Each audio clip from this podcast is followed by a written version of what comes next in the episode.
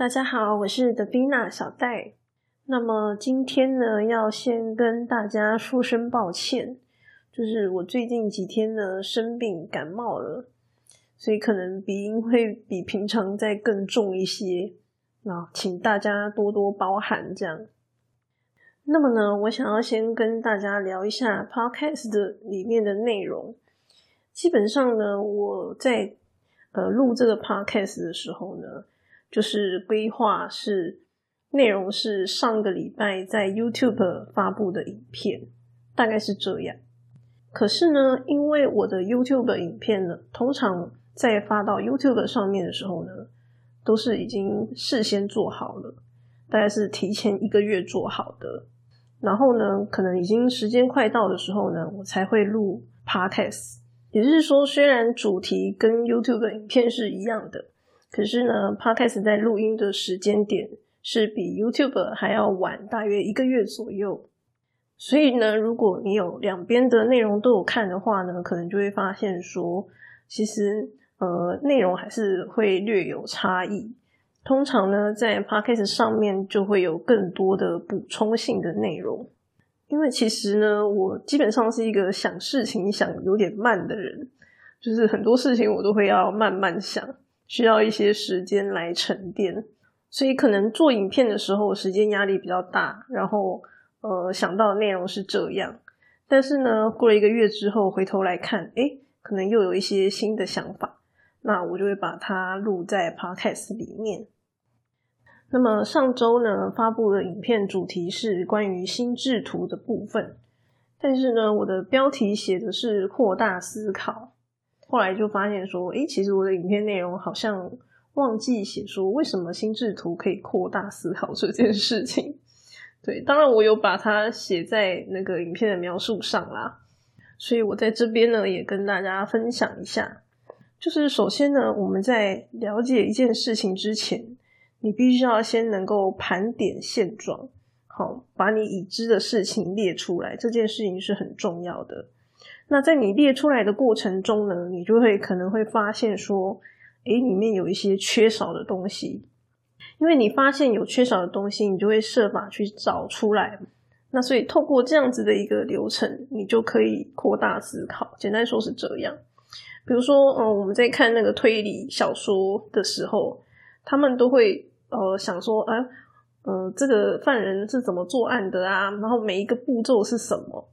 那你就会看到说他在描述剧情的时候会有讲到说，哎，还还少了什么？好，他会先去盘点他目前已经知道的，好哪些步骤的犯案手法是什么？可能还有一些东西他还没有搞清楚的，好，他就会他就会把它列出来，然后想办法去厘清这个少的东西是什么。我觉得这个概念就是还蛮类似的啦，对，所以逻辑基本上也是这样子。但是呢，嗯，我是很不适合当侦探的，我没有那么聪明。那因为心智图需要画面才比较好呈现嘛，所以呢，我在 podcast 上面就不教大家怎么样画心智图这件事情了。不过呢，我相信大家去搜寻一下，都很容易找到相关的资料。所以呢，我这边就简单的提一些重点。首先呢，我们画心智图的第一件事情就是。刚刚讲到的，我们必须要整理目前的想法。那我的主张呢，是在这个步骤里呢，你就是想到什么你就画什么，不用去管各式各样的呃，比如说心智图的规则啊，或是怎么样之类的。好，就是想到什么就直接画。那当你画完了之后呢，你再来回头检视，看有没有缺少的，或者是我们上一集有提到 meta data 嘛。你可以透过 meta data 的角度再去思考，说还有什么可以扩增的一些项目。那么呢，如果你想要检查自己的，嗯，比如说逻辑有没有正确啊，等等之类的，等你画完的时候再去做这件事情就可以了。因为如果你一开始画的时候就去管说啊，你到底有没有画对，那它可能就会让你就是不太敢画。所以呢，如果你想要把它整理成更漂亮的东西，那你就是等到画完再来处理这件事情就好了。那因为呢，我的记忆力啊不是很好，就是像金鱼脑一样，脑袋记不太了太多的东西，所以基本上呢，我在画这些东西的时候，画心智图啊等等，我基本上都是用标签在画的。好，那不管你是要寻找一个新的方向，或者是做归纳，你基本上都可以运用标签的概念下去做。像我在影片里的范例，就是讲到说，哎，P N 在呃一些过程中，嗯，我可能疏忽掉资源这个标签，好，那所以我就是把它加上去。对，然后呢，另一个范例是读书笔记，好，读书笔记的话，基本上就是重点整理嘛。可是呢，因为呃书的内容太丰富了，可能也不太记得那么多，所以就会把它归纳起来，归纳成一些比较容易记住的标签。那么，当你在实做的时候，因为是记标签嘛，就比较不会说记不住这样子。当然，这个每个人适合的方式可能不太一样啦。那我基本上就是记忆不好，但是呢，我的逻辑很好。好，我对于数字这种符号型的记忆是比较强的，所以呢，我就会选用这样子的方式去做一个记忆的动作。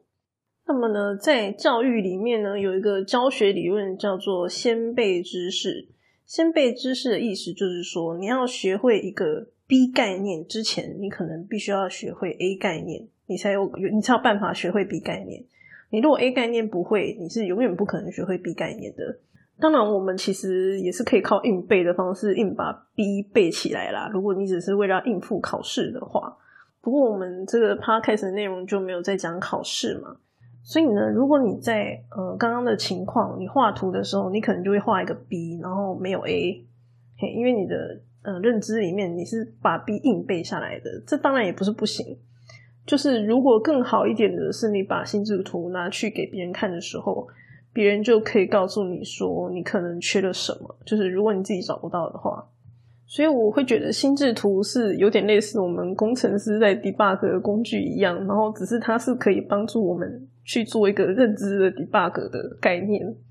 像嗯，我曾经有一个亲戚讲了一句话，是说，诶帅哥容易外遇。嗯，当然你也可以说单纯用逻辑思考去想，说，诶这是真的吗？然后去反推，对。可是如果你把这句话单纯的画成心智图，那就是一个帅哥连接到外遇嘛，那你就可以去想说，诶所以这条线是是是有什么证据可以支持这条线的存在？如果你有把它画出来的话，其实你会比较更容易的去思考说，诶，这个逻辑到底是不是正确的？毕竟我们很多话讲完就没了，或者很多想法就是一闪而过，然后就没了。我们并没有去好好的检视说这些嗯话或者是想法，它的逻辑是不是正确这件事情。那如果你有把它画成心智图的话呢，你就可以比较好的去检视它。那我觉得心智图还有一个好处啦，就是说它基本上是对我们认知的一个盘点嘛，然后它的门槛其实很低。嗯，像现在很多老师们会鼓励大家去写文章、发表文章，因为写文章呢，基本上是对认知的一个盘点。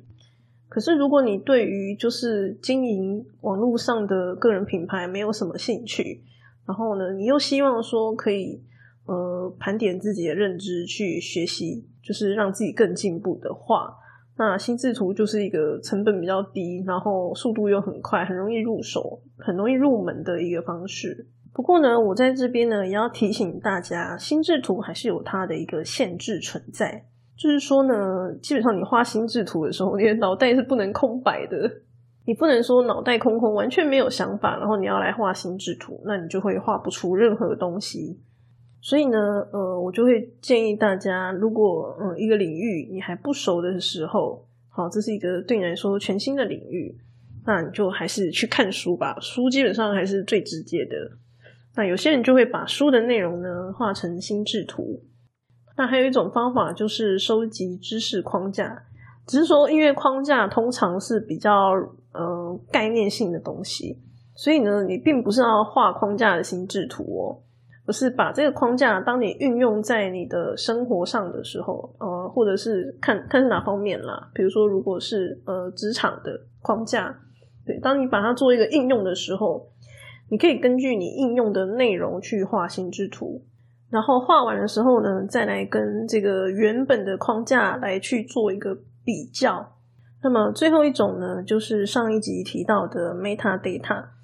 呃，我会觉得 meta data 的这个概念呢，它很适合在现现代这个碎片化知识的时代生存。我举个例子好了，假设你想要研究这个社群行销，